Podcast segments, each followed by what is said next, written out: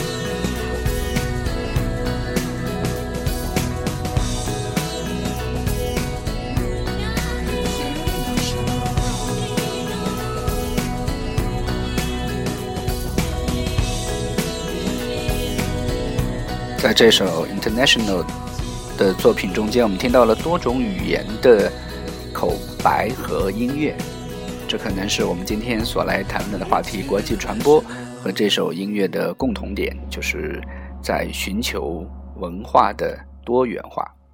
在节目的中段，我们来介绍两本书名就叫《国际传播》的专著，一本是一九九九年出版的，也是我本人读到的相对比较早的一本华夏出版社出版的《国际传播》。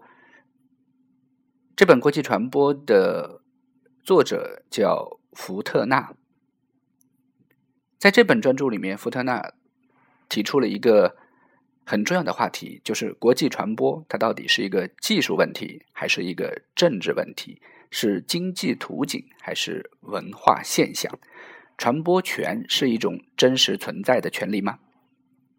应该由谁来掌握构成国际传播系统的科学技术？是企业、国家还是国际组织？这本专著我读的时间应该也是差不多在两千年前后。这本专著呢，它回顾了1835年以来大众媒介系统的历史和发展，以提问、论证、系统分析的方式为读者提供了信息和历史的焦点。福特纳是一个在专著中体现了他相对丰富的知识结构的这样一位作者。他的论述涉及到了政治、经济、法规、宗教、文化和制度等多种范畴，阐述了国际传播的重要性。有关技术的章节则清晰地阐述了电报、电话、广播、卫星和数字发射技术、光纤等等。这在本书成书的年代是非常难得的。这本书总共分为十章，第一章谈的是国际传播简介，第二章是以理论的角度看地球都市。在这一章里面，我个人认为他已经把媒介地理学的概念进行了一定程度的探索。第三是国际传播中的科技范畴，则是从技术进步的角度来谈国际传播。第四章是现代国际传播的诞生，一八三五到一九一三年。作者认为，技术的发展促进了现代国际传播的诞生。第五章是在战后环境中开发新的潜能，一九一四到一九三二年。第六章是国际宣传的辉煌期，一九三三到一九四五年。在这一章里面，重点谈到的就是 propaganda 宣传的重要性，以及对后来的整个国际传播的重要的影响。第七章是战后新环境、霸权的兴衰，一九四六到一九六九年。这里重点所介绍的包括了冷战时期的大国思维和国际传播，以及联合国等国际组织的重要作用。第八章是全球都市的边缘与核心，又回到了第二章的以理论的角度来看待地球都市的内容。这是一九七零到一九八五年。第九章是全球都市中混乱的。政治与经济，一九八六年至今。第十章是国际传播系统的未来。这本专著，我个人认为，它用时间的编年体的方式来写作国际传播，但核心则是技术的发展。我们可以看到，作者福特纳始终是围绕科技和传播的发展来谈论国际传播的。这里面回答了他本人提出的一个国际传播是技术问题还是政治问题的回答，虽然答案并不是单一的。后来的关于国际传播的专注，始终还是在围绕技术还是政治、经济还是文化这样的一种讨论中来完成的。我来介绍第二本专著，叫《国际传播》。这本书的作者呢？叫做达雅图苏，译者是董关鹏，出版的时间是二零零四年，出版社是新华出版社，就是那套著名的西方新闻传播学经典文库中的一本。在这本专著中，作者明显已经进入到了二十一世纪初的一种学术研究的视角，在这样的一个时代。还是和技术有关。由于技术的发展，媒体和文化以及身份的变化，成为全球化的政治、经济和技术的背景之下运作的国际传播的内容。大雅图书这本专著介绍了在这一时代的国际传播的全面的分析。这本书还有一个小标题，叫做“延续与变革”。国际传播延续与变革，集中了重要的理论和实证的研究。首先是对传播的历史严格和理论架构进行了全面的介绍和阐述，随后就通过从世界范围内精心挑选出来的案例进行研究。同时，这本书也介绍了传播和媒介产业的全球化过程和趋势，以及这种过程和趋势对世界各国文化以及。传播时代中新技术的应用所带来的影响。从这本书得到了美国伊利诺伊大学罗伯特麦克切斯尼教授的推荐，我们就可以想象，在技术还是政治的问题中，他显然是站在了后者的角度。同时，这本专著还得到了清华大学李希光教授的推荐。我们要知道，清华大学专门成立了。国际传播研究中心，这也是这本书其在国际传播影响中的重要作用，特别是在中国学者的研究中的一种体现。在所有中文的作品当中，关于国际传播的，我认为最打动我的就是娃娃的这一首《漂洋过海来看你》。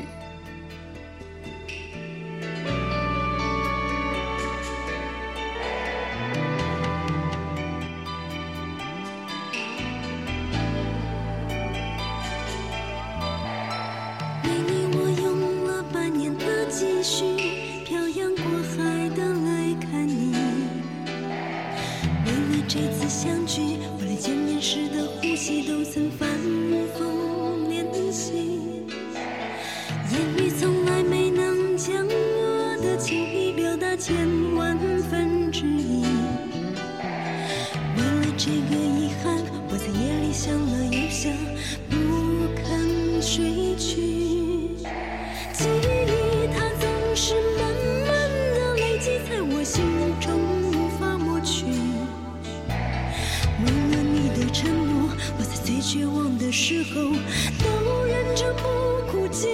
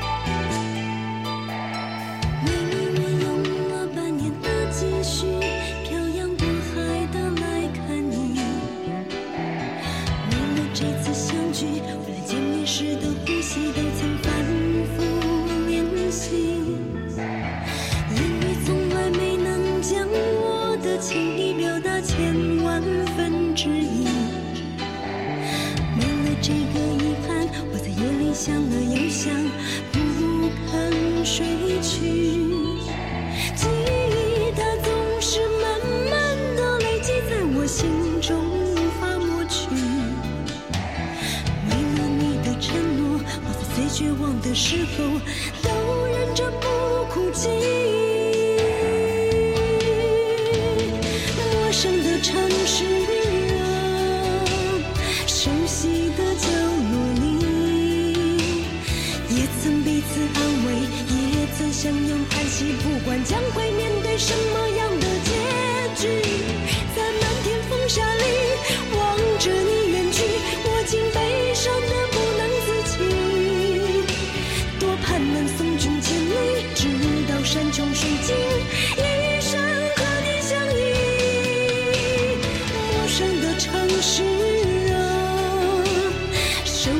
的角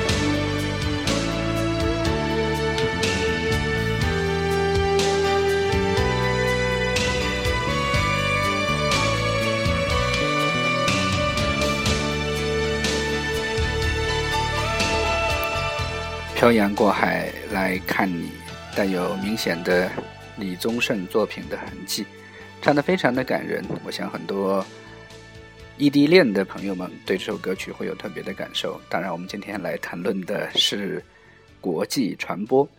其实今天的节目也是应一位听众朋友的要求而做的。只要你在荔枝 FM 五八八五幺传播学音乐电台的社区里面留言，我就可能根据您的意见和建议来做下一期的节目。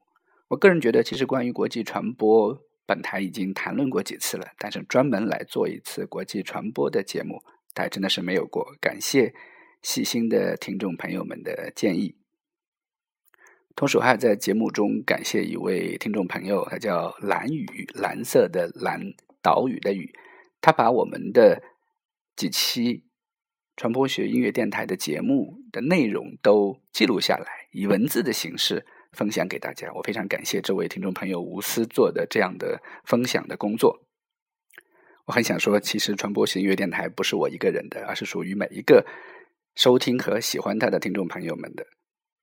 上一次对谈节目之前，其实也有很长一段时间没有更新了。有一位听众朋友在我更新之后告诉我说：“何老师，你已经有多少多少天没有更新了？”哎呀，我说我觉得非常的 guilty，在这里一并的表示感谢。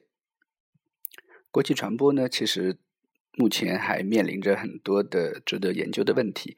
比如说，国际传播很多的跟国际关系结合在一起，甚至有很多时候是跟国际政治和所谓的国际政治斗争结合在一起的。这就使这种传播的研究具有了很强的主体意识和主观化的概念。